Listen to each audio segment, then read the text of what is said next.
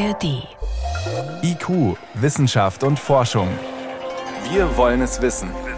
Ein Podcast von Bayern 2 in der ARD Audiothek. Für Millionen Menschen ist die Corona-Pandemie glimpflich ausgegangen, dank Schutzmaßnahmen und Impfung, aber vielen Menschen geht es immer noch richtig schlecht, dauerhaft abgeschlagen, schnell körperlich erschöpft und vieles mehr. Und es hat die ganze Zeit gedauert, bis diese Probleme wirklich dem Virus zugeschrieben worden sind.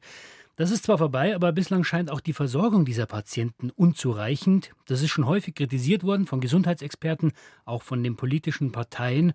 Am Mittwoch beschäftigt sich der Bundestag mit der Frage, wo hakt es denn da eigentlich da und was müssen wir genau tun?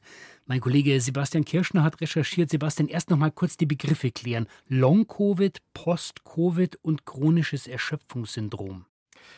Insgesamt geht es bei dem Ganzen um anhaltende Symptome von Müdigkeit und Konzentrationsschwierigkeit, aber auch über Husten bis hin zu anderen Immunreaktionen.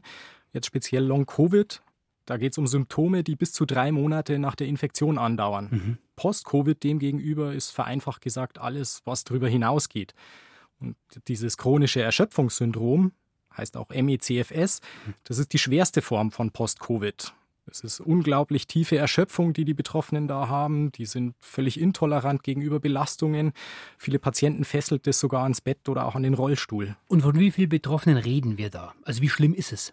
Etwa 10 Prozent derjenigen, die an Corona erkrankt sind, entwickeln Long-Covid oder Post-Covid. Das heißt, es geht um Millionen Menschen. In der Tat. Und wenn wir uns dieses chronische Erschöpfungssyndrom anschauen, das kommt eben nicht nur durch Corona, sondern auch zum Beispiel durchs Influenza-Virus zustande oder Epstein-Barr-Virus, also diesen Erreger des pfeiferschen Drüsenfiebers. Mhm. Und da hatten wir schon vor Corona mehr als 250.000 Betroffene in Deutschland. Während der Corona-Pandemie haben sich diese Fälle gehäuft, sind immer mehr geworden. Und man schätzt, dass sich das mindestens verdoppeln wird, was wir da an Fällen bekommen. Also eine enorme Zahl an Betroffenen und auch eine enorme Belastung fürs Gesundheitssystem eigentlich. Jetzt gibt es einen Begriff, der in dem Zusammenhang auch immer wieder fällt, das Post-Vac-Syndrom. Post-Vac, das steht für Post-Vaccination, also Beschwerden, die nach einer Corona-Schutzimpfung auftreten zu einem gewissen Grad ist das ja normal. Schmerzen an der Einstichstelle, Müdigkeit, Kopfschmerzen, Muskelschmerzen, auch Schüttelfrost kann Das da geht auftreten. aber wieder vorbei. So ist es. Bei dem Postwachs-Syndrom geht es aber um anhaltende Symptome. Stand jetzt geht man davon aus, dass einer von 10.000 Geimpften davon betroffen ist. Und inwiefern gehört das genauso mit in diese Reihe der Corona-Folgen? Naja, Symptome von Postvac und Long-Covid, Post-Covid und diesem chronischen Erschöpfungssyndrom, die ähneln sich stark. Die Betroffenen klagen über starke Kopfschmerzen, können sich kaum konzentrieren, haben zum Teil Probleme, die Worte zu finden, haben zum Teil Herzrasen, Atemnot und das eigentlich, wo organisch soweit alles in Ordnung ist. Aber der Arzt kann das unterscheiden. So ist es. Postvac kann man schon über bestimmte Proteine im Blut von Long-Covid, Post-Covid unterscheiden. Das geht über ein bestimmtes Antigen, das einem eben zeigt, steckt dahinter eine Impfung oder eine Infektion. Mhm. Das Problem ist, egal ob wir jetzt von Long-Covid, Post-Covid oder Postvac sprechen, das Ganze ist alles recht schwierig zu greifen.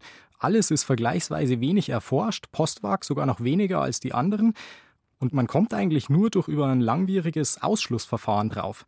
Patricia Grabowski ist Post-Covid-Expertin, hat viel an der Berliner Charité dazu gearbeitet. Sie sagt, damit man überhaupt erstmal die Diagnose stellen kann, muss man ja vorher die Ausschlussdiagnose gehabt haben und die ist halt mega breit. Also es ist eben nur, weil man Corona hatte, ist es eventuell trotzdem nicht Corona, sondern man hat eben auch andere Erkrankungen und die müssen halt vorher eigentlich ausgeschlossen sein. Und da fängt man an bei neurologischen Geschichten, MS, Parkinson und wie sie alle heißen. Und das ist eine Riesenaktion. Ja, und das machen halt viele Ärzte in Deutschland nicht, weil sie nicht darauf geschult sind oder auch davor zurückschrecken. Wie wichtig ist es denn überhaupt, diese einzelnen Sachen voneinander zu unterscheiden? Oder geht es nicht einfach darum, den Menschen geht es schlecht, wir müssen was tun? Rechtlich macht es einen Unterschied. Bei Postvac ist ja die Impfung im Spiel. Das könnte rechtlich entscheidend werden, wenn es um Haftungsfragen geht. Hm. Medizinisch demgegenüber, das spielt keine Rolle.